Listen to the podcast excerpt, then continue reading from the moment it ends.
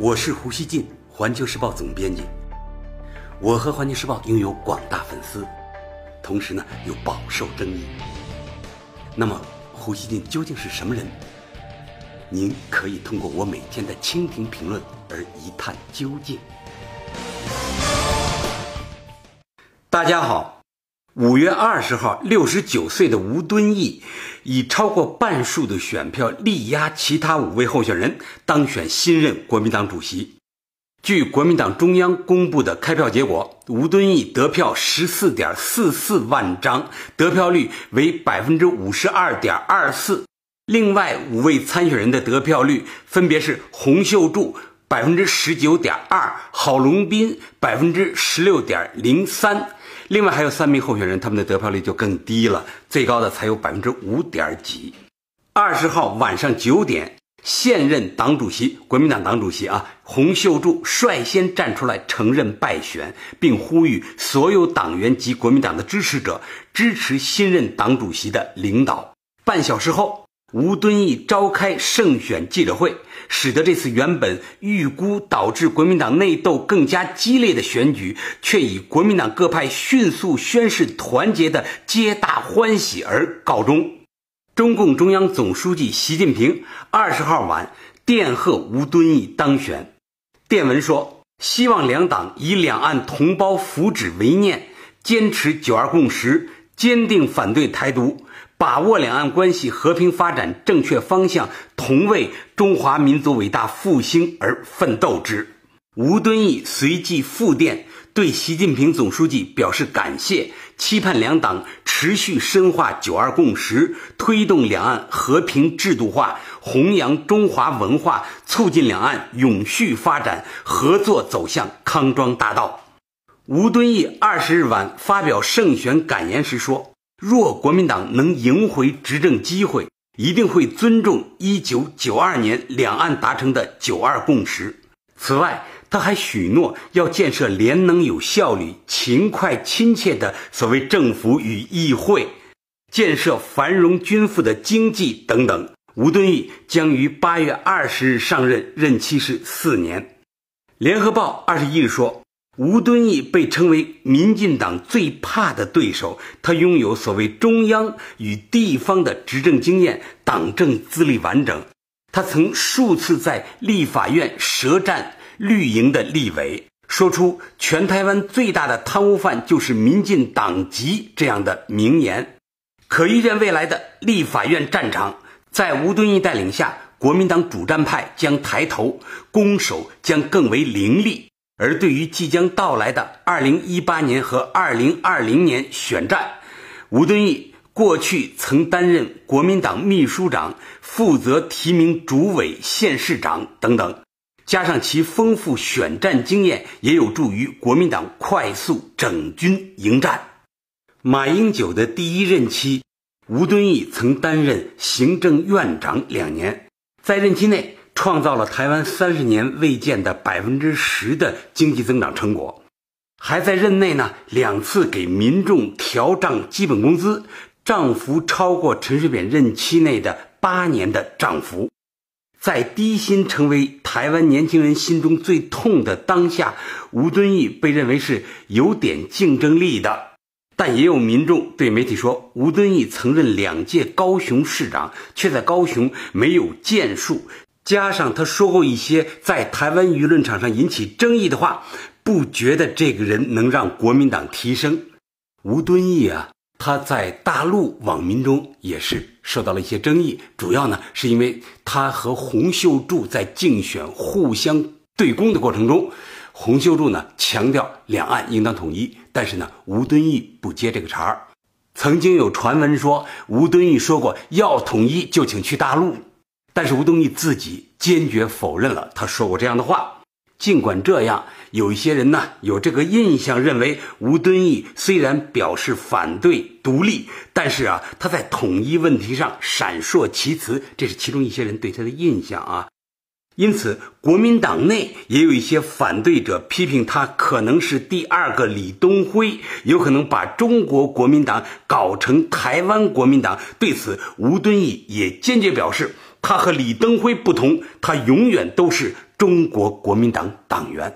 比如啊，这里有一个非常有意思的插曲：深绿的台联党二十一号恭祝吴敦义当选中国国民党主席，并且呼吁国民党改变过去的媚中路线，成为真正爱台湾的本土政党。台联党还有人预测，吴敦义未来会将中国国民党从内部慢慢的改造成台湾国民党，延续李登辉时期的信念。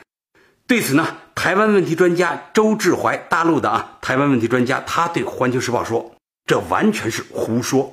吴敦义过去多次表明，他坚决反对台独，绝不会把中国国民党改成台湾国民党。在竞选党主席的过程中，他也不断批判蔡英文拒绝承认九二共识，多次强调他是中国人，也是台湾人。”周志怀说。吴敦义在国民党内属于本土派，讲台湾利益优先，但这不代表他要搞台独。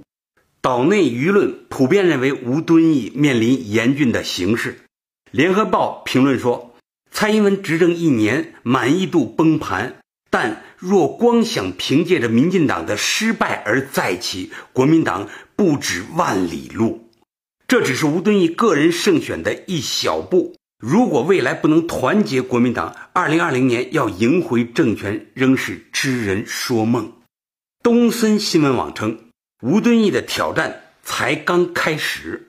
吴敦义除了面临党产都被民进党给剥夺了的困境，还得遭遇二零一八年地方县市首长选举的严峻考验。如何团结这一年来几乎停滞分裂的国民党？如何化解党内的流派之争，统合各山头力量，在二零一八年县市长选举中打出好成绩，成了首要课题。联合报称，在明年即将到来的期中考试，也就是县市长选战中，民进党内年轻世代崛起，老化的国民党将如何因应呢？尤其是。这次党主席选举的六名候选人啊，平均年龄将近六十五岁，实在很难给大家耳目一新的感觉。只见老人掌权，不见青年出头，这样的百年老店招牌，真能因为一场党主席选举而擦亮吗？联合报啊，他过去一直是比较挺国民党的啊，所以呢，他的话呢，国民党可能也值得听一听。旺报，呃，它也是比较亲蓝营的一家媒体啊。他二十一号评论说，国民党可以扮演两岸关系润滑剂，而要擦亮这块两岸牌。身为蓝营新共主的吴敦义，首要之务是消除北京对他的疑虑。民进党、共产党之间已无政治基础，两岸关系与一年前相比较已大幅倒退。国民党如果无法在一中。构架下维持稳住与大陆当局的信任关系，继续扮演推动两岸关系和平发展的角色，两岸关系将失去一层重要缓冲，届时台湾的处境就真的危险了。国民党智库国家政策研究基金会副研究员张梦勇说：“国民党上次败选的原因之一就是两岸论述不明确。”在蔡英文提出维持现状之后，国民党已经无法再用“不统、不独、不武”这样陈旧的论述号召民众。吴敦义在党主席选举过程中延续马英九的一中各表主张，但他对于统一的言论比马英九更保守。如何在过去的基础上，国共继续以二轨运作的方式为台湾民众争取权益？吴敦义还需从长计议。要说啊，过去一年多时间，堪称是国民党在台湾处境最恶劣、最艰难的时期。国民党主席这个位子一度呢，沦为了没人敢要的烫手山芋。最后啊，还是洪秀柱挺身而出，在民进党的穷追猛打之下勉力维持。洪秀柱在两岸统一问题上的坚定明确态度，赢得了大陆民众的一致赞赏。相信整个中华民族的历史都将记住这位颇具勇气的台湾女政治家。然而，历史的进程常常是曲折的。如今台湾政治的小齿轮，实际上呢，已经挂在了中国大陆崛起的大齿轮上。我坚定的认为是这样啊。但是前者仍有吊诡的内在经络，就是台湾仍很吊诡，以及啊，它有着颇具迷惑力的表象。洪秀柱的统一呼声，一时呢还难以成为岛内选举的大旗，而重新执政。是国民党在岛内政治体制下的首要目标。吴敦义他从政经验比较丰富，人脉的根基呢也相对深厚，他获得党内一半以上投票者的支持，这是岛内政治现实的一种反应。实事求是说啊，国民党反对台独的立场以及如何对待统一这个命题，过去呢它来自。该党的历史传承，而如今以及往后，更多取决于这在多大程度上有利于该党在岛内的选举。说实话啊，这个问题非常复杂，也非常敏感。也许可以这样说：如果从岛内的角度看，洪秀柱呢，他代表理想主义；吴敦义呢，他代表一种现实主义。不过，大陆强势崛起，并且颁布了反分裂国家法，使得大陆的力量已经开始深刻影响岛内选举。我相信，大陆越强大，反台独的意志越坚定，就越会增加岛内支持台独政党的选举风险，也会使得坚持九二共识的风险有更多可能转化为岛内的政治红利。大家能明白我说的意思吧？哈。陈水扁时期，台独路线很猖獗。马英九率国民党举着“九二共识”的旗帜，战胜了民进党，已经在台独和“九二共识”之间画出了胜负。之后，蔡英文他再率民进党夺回政权时，他已经不敢公开唱台独了。他一边不承认“九二共识”，一边宣称呢要维持现状。因此，民进党的胜利。另有岛内治理的其他原因，而非台独反过来再次战胜了九二共识，这一点一定要说清楚。虽然民进党现在啊仍处在一个政治得意期，但由于他形成不了对九二共识的正确态度，从而将自己置于与大的历史潮流对立面上，他的重新执政从一开始啊实际上就十分艰难。大陆的强大对台压力机制被一步一步激活了。民进党原本呢，它是革命党，它先是革了国民党的命，之后呢，它要进一步革中国大陆崛起所造就的亚太新格局的命。他终究啊，要把自己逼入绝境的，他在这个谋求一个自己力所不能及的事情。国民党坚持九二共识的政治理念。在岛内政坛，我相信有着长远的前途。无论蓝营还是绿营内部，都有不同的策略派。比如绿营也有深绿啊，极独的那一派；也有呢相对温和一些的，比如蔡英文他们这一派，他搞隐性台独，号称这个维持现状，但实际上呢悄悄的搞台独。蓝营这一边，他们的策略和主张也不同。比如洪秀柱，他就主张啊一中一表，而不搞一中各表。另外呢，他主张公开主张支持统一。然而吴敦义他们这一派就不同意洪秀柱他们的主张。不过我相信啊，支持还是反对九二共识，是台湾政治最根本的分水岭。